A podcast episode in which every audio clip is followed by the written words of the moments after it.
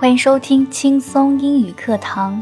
You make millions of decisions that means nothing, and then one that your other takes out, and it changes your life. 你每天都在做很多看起来毫无意义的决定，但某天你的某个决定就能改变你的一生。更多英语、音乐、情感节目，敬请关注新浪微博 DJ Ukki 安夏。